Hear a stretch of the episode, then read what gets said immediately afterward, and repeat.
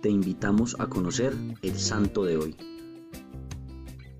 No puedo negarles lo gran afortunado que me siento de estar hablando el día de hoy sobre este gran santo, que en su rutina diaria es un claro ejemplo de cómo, siendo laicos, podemos imitar a Cristo y alcanzar la santidad. Joseph Moscati, que como santo goza de una gran devoción en Nápoles.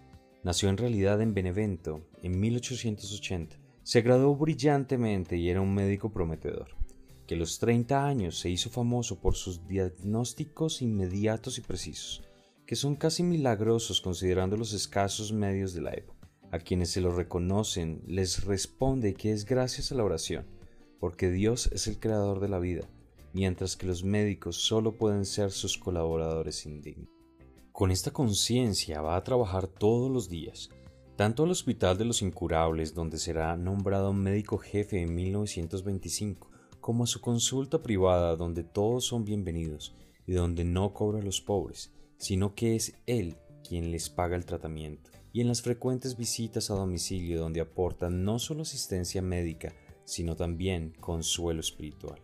Además de dedicarse al cuidado de los enfermos, Joseph es también un excelente investigador que experimenta con nuevas técnicas y nuevos fármacos, como la insulina, que se utiliza en el tratamiento de la diabetes desde 1922. Era tan hábil en las autopsias que en 1925 se le confió la dirección del Instituto de Anatomía Patológica.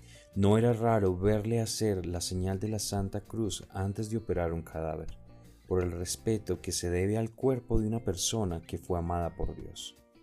Hay dos episodios importantes en la vida de Joseph que nos hacen comprender mejor la grandeza de esta figura.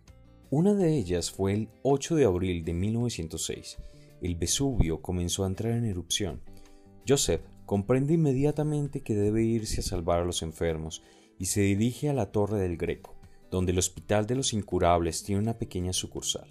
Justamente después de que ha puesto a salvo al último paciente, la estructura se derrumba. Y el otro es en 1911.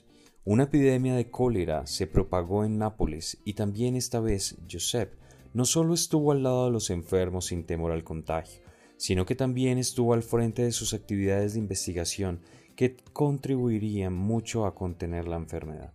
Joseph Moscati prestó la misma atención y la misma escrupulosidad a todos, porque en cada rostro veía el rostro de Jesús sufriente.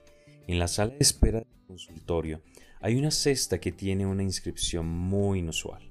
Quien puede pagar algo, lo ponga y quien necesite algo lo tome. El 12 de abril de 1927, mientras reposaba en su sillón, murió Joseph de un ataque al corazón a la edad de 47 años. Por naturaleza y vocación, Moscati fue ante todo y sobre todo el médico que cura.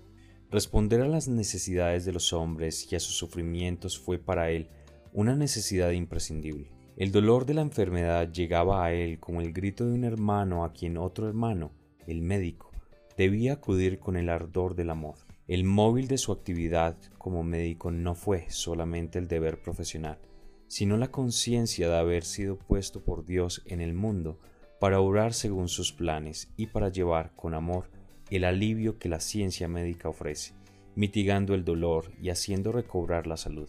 Por lo tanto, se anticipó y fue protagonista de esa humanización de la medicina, que hoy se siente como condición necesaria para una renovada atención y asistencia al que sufre. Cristo Rey nuestro, venga tu reino.